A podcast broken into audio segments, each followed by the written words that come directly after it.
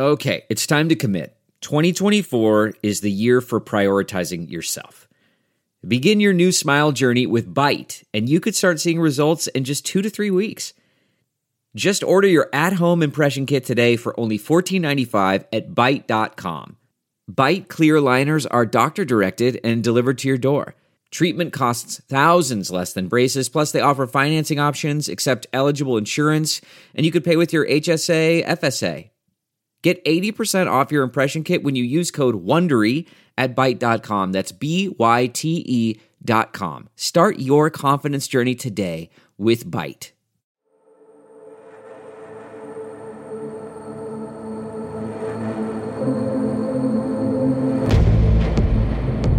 Ciudadano mexicano es disparado por soldado de la Guardia Nacional de Texas mientras que estaba parado en El Paso. El ciudadano mexicano estaba en Juárez, según él, haciendo ejercicio. ¿Qué tal amigos? Yo soy Jamie Virgen de Sinclair Broadcasting en San Antonio, Texas, con este nuevo segmento de Crisis de Migración, la pelea por la frontera. Hablamos sobre los detalles del tiroteo con el editor de mi diario en Juárez y El Paso, Armando Vélez. Háblame un poquito ahora, vamos a hablar en español Dime de lo que pasó el sábado. ¿Tú estabas sorprendido cuando oíste que un guardia un soldado de la Guardia Nacional había disparado a un mexicano en el lado de Juárez? Sí, nos sorprendió porque pues fue casi a las nueve de la noche, a las 8.50 del sábado que nos enteramos de que un mexicano, un migrante, se encontraba en el río cerca del puente de, las Américas, que también se conoce como libre porque no se paga cuota y que fue herido de, de un balazo en la pierna desde el lado americano. Entonces, en ese momento, la policía de Juárez señaló que había sido la patrulla fronteriza, pero al día siguiente la patrulla fronteriza desmintió y dijo que fue un soldado de la Guardia Nacional de Texas, pero no fue hasta el lunes que la Guardia Nacional de Texas confirmó que uno de sus elementos le disparó al mexicano como parte de la operación Lone Star, que, y es la tercera vez que un soldado dispara un arma mientras está de servicio en la frontera hacia el lado mexicano. Ahora, si era un elemento de Texas o era un elemento a lo mejor de otro estado y no se sabe todavía. No, era un elemento de Texas. De hecho, la Guardia Nacional, bueno, el Departamento Militar de Texas, que controla a la Guardia Nacional de Texas, señaló que en la noche de, del 26 de agosto, un miembro de la Guardia Nacional asignado a la Operación Estrella Solitaria disparó el, un arma en un incidente relacionado en la frontera, pero hasta ahí llegaron, dijeron que como está en investigación, hasta que avance no van a decir el nombre del soldado ni si se le sometió a alguna mm, pena administrativa mientras se investiga. ¿Qué es lo que están diciendo allá en Juárez porque si hubiera pasado al revés, vamos a decir que era un militar del ejército mexicano que disparó hacia los Estados Unidos y le hubiera pegado a un ciudadano americano, ¿qué tú piensas que hubiera ocurrido ahora? No, hubiera habido una reacción de toda la maquinaria diplomática y toda la presión de Estados Unidos hacia México, amenazas de de todo tipo, pero aquí al, revés realmente en, en Juárez pues causó indignación entre la población. El gobierno de Chihuahua dijo que a través de la Fiscalía General del Estado que van a investigar el caso y hasta el día de hoy, que son este, tres días después del incidente, el presidente de México lo mencionó en su conferencia de prensa de las mañanas, la llamada mañanera, pero lo mencionó de una manera eh, diciendo que habían matado al migrante cuando lo que pasó fue que resultó herido en la pierna y salió el domingo del hospital, porque no fue una lesión grave, pero lo grave que es aquí es porque las autoridades de Estados Unidos disparan a través del río. O sea, yo no creo que se justifique que disparen a través del río. El problema ahora mismo con tener el ejército en la frontera, mucha gente dice que ellos no están entrenados para estar trabajando como patrulla fronteriza. ¿Qué ustedes piensan? ¿Qué tú piensas que es lo que vaya a pasar ahora después que esto ocurrió? Mira, lamentablemente no creo que va a pasar nada porque Greg Abbott eh, está en ese juego de los republicanos de a ver quién es el más malo en contra de los migrantes. Y que, que es un juego que tienen y que, por ejemplo, ahorita eh, se pelean a ver quién es más malo con los migrantes entre Greg Abbott en Texas y Ron DeSantis en, en Florida. Y porque saben que eso les va a generar votos de la parte dura de los republicanos, del hardcore Republicans. Entonces no creo que vaya a pasar nada y tal vez lo que pudiera mm, cambiar esto es si, ah, eh, si Texas pierde juicios en los tribunales, como el juicio que tiene el, eh, gobierno de Estados Unidos contra Texas por las boyas en el río, en Eagle Pass, y otros juicios porque Texas está asumiendo funciones del gobierno federal que no le corresponden, como vigilar la frontera en políticas migratorias. Eso es del gobierno federal de Estados Unidos. ¿Qué tú piensas que es el mensaje que le está saliendo al resto del mundo? Pareciera que el gobierno federal de los Estados Unidos no tiene control sobre el país, sino un Estado tiene con más control que el gobierno federal. Sí, ese es el, e, ese es el mensaje y, e, el mensaje es de que Biden no ha podido controlar, no ha podido frenar la migración indocumentada, cambió las reglas de asilo, introdujo el, la, app CDP One pero probablemente esas, e, e, e, esa aplicación parece que son como, como curitas, como band-aids para, un, para una crisis migratoria y para una crisis del sistema migratorio de Estados Unidos que es mucho más grande porque todo el sistema migratorio de Estados Unidos, incluyendo el asilo, se tiene que replantear, se tiene que redefinir. ¿Cuál es el miedo más grande para la gente que vive en la frontera ahora mismo, con tantos militares, especialmente de otros estados? Hay gente aquí de Carolina del Norte, de Iowa, de Florida, de South Dakota, personas que en realidad nunca han estado en la frontera antes y es un tipo de vida diferente que la gente no entiende en realidad, que muchas familias viven bicultural, binacional, y cruzan, voy a ver a la abuelita, voy a ver a mi tía, voy a la escuela acá, trabajo allá. Esta gente no llega en muchas veces, la gente llega, los guardias nacionales llegan y ellos no entienden eso. Así que para ustedes, ¿qué, ¿cuál es el miedo más grande?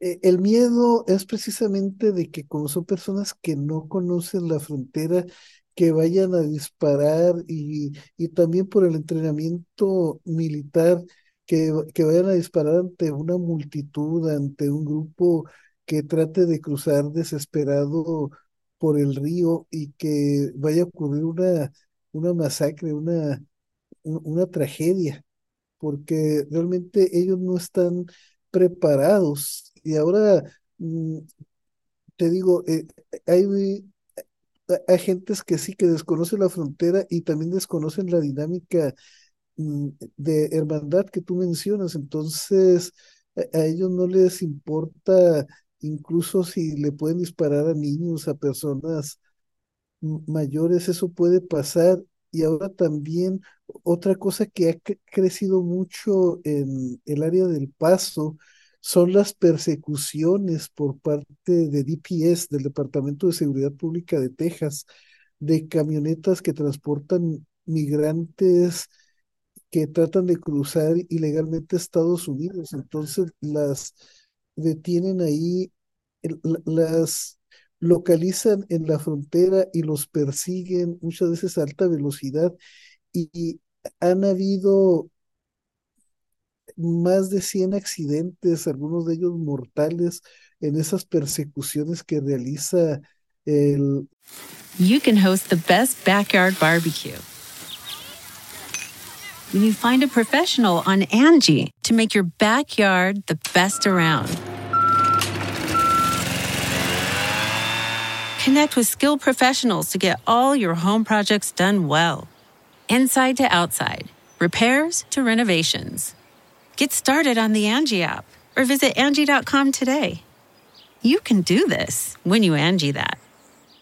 Eh, DPS bajo órdenes de Greg Abbott porque la patrulla fronteriza dejó de hacer esas persecuciones precisamente para evitar las muertes.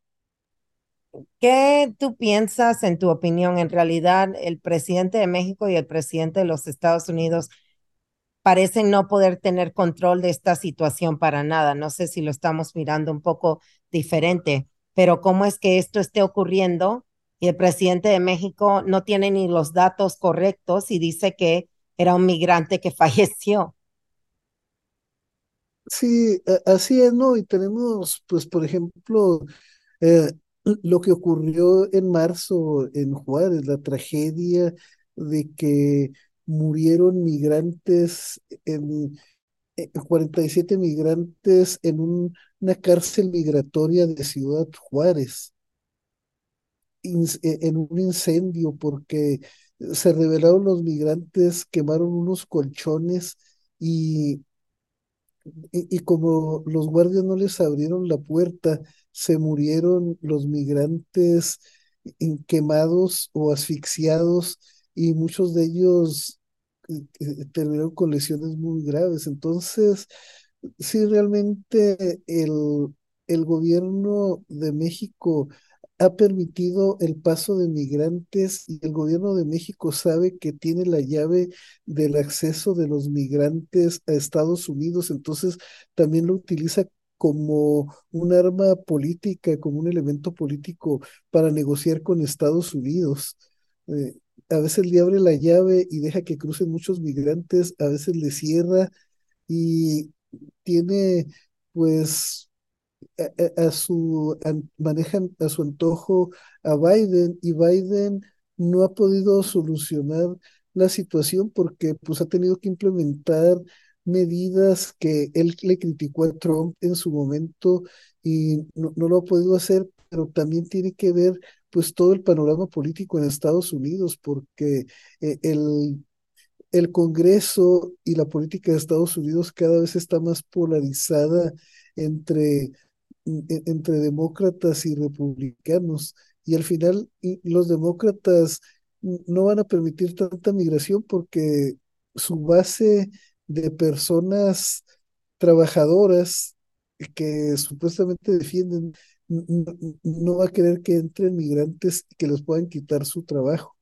Y los republicanos utilizan el miedo hacia los migrantes para, para tener contenta o para poder manipular a su, a su base que, que está constituida por muchas personas racistas. O sea, de alguna manera el manejo que utilizan los republicanos es muy parecido al manejo que se utilizaba en tiempos de Hitler, donde se le echaba la culpa al otro, al, al judío, al gitano, y aquí los republicanos le echan la culpa a los migrantes, especialmente a los hispanos, de traer una eh, supuesta decadencia al país, y eso pues es muy perjudicial.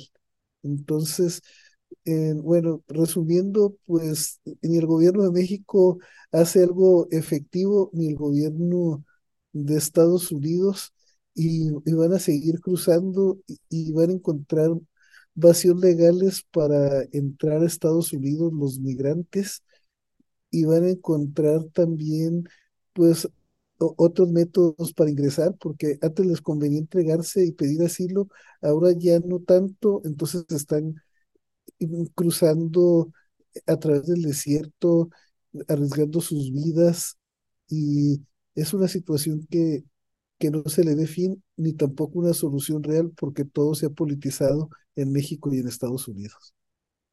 ¿Tú ves algún tiempo que el ejército mexicano se los pongan también ahí mismo en la frontera con Juárez? De hecho, la Guardia Nacional de, de México también está vigilando la frontera.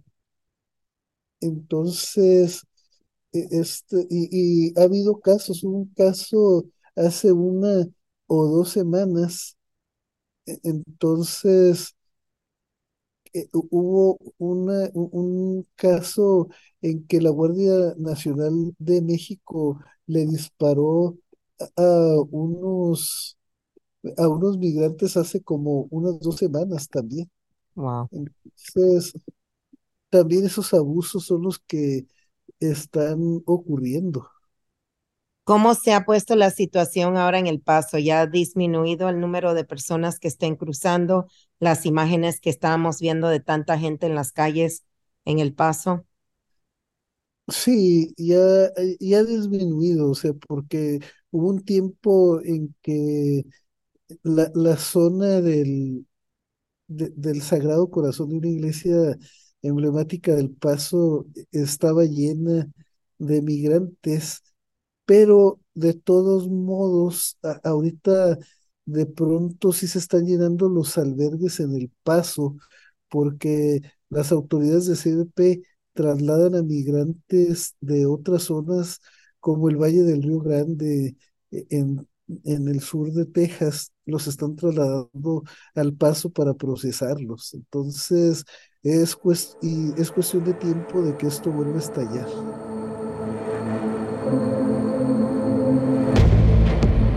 La Fiscalía del Estado de Chihuahua está encargada del caso ya que ocurrió en territorio mexicano. El Departamento del Ejército de Texas no ha dado el nombre de ese soldado. Los Rangers de la Policía Estatal o DPS están investigando el caso.